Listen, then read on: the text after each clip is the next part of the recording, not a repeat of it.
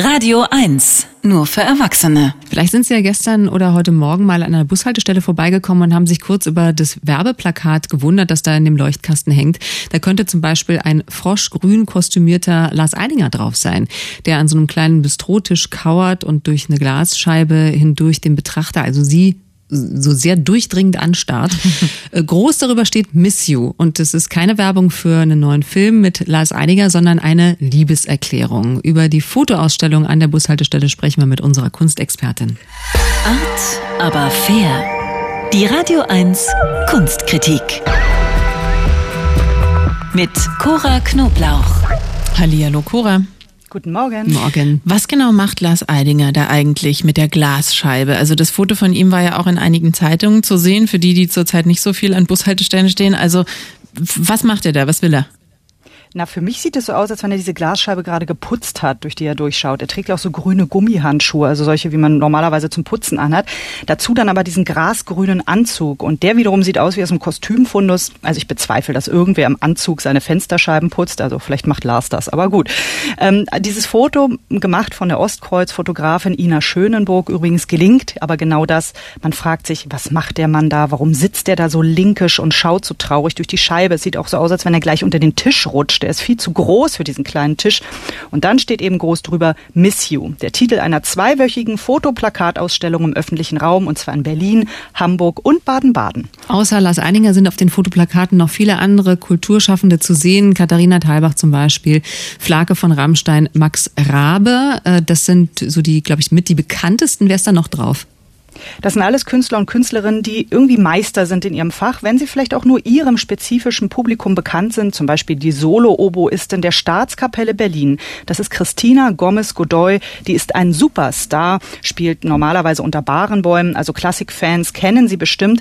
Aber das das Tolle an diesen Plakaten. Im Grunde ist es wurscht, ob man diese Menschen auf den Plakaten kennt. Die Fotos erzählen von der Einsamkeit der Künstler und Künstlerinnen ohne ihr Publikum. Und das versteht, glaube ich, jeder.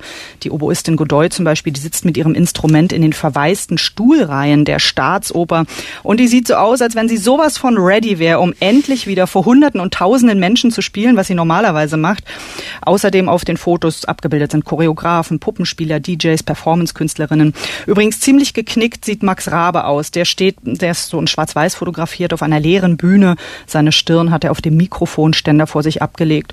Ja, man glaubt so ein bisschen ihn leise in seinen Anzug hinein weinen zu hören. Mm, miss you, also ich vermisse dich oder euch, ist der Titel der Open-Air-Ausstellung eine Liebeserklärung ans Publikum.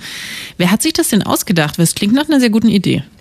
Das waren zwei Kuratoren, die im vergangenen Herbst dachten, also so geht das nicht weiter. Diese Entkoppelung von Kulturschaffenden und ihrem Publikum, also uns, das ist auf Dauer nicht gut. So, und die Initiatorin Susanne Rockweiler, das ist die ehemalige stellvertretende Leiterin des Gropiusbaus, die sagte mir, sie wollte diese großformatigen Fotos überall in der Stadt, um die KünstlerInnen einerseits sichtbar zu machen und andererseits um auch zu zeigen, wir gehören alle zusammen. Also fragte sie die Firma Wall, das sind ja die, die diese Leuchtkästen an den Bushaltestellen betreiben, ob sie nicht ein paar hundert Leuchtkästen mal locker machen könnten für zwei Wochen und die haben sofort Ja gesagt.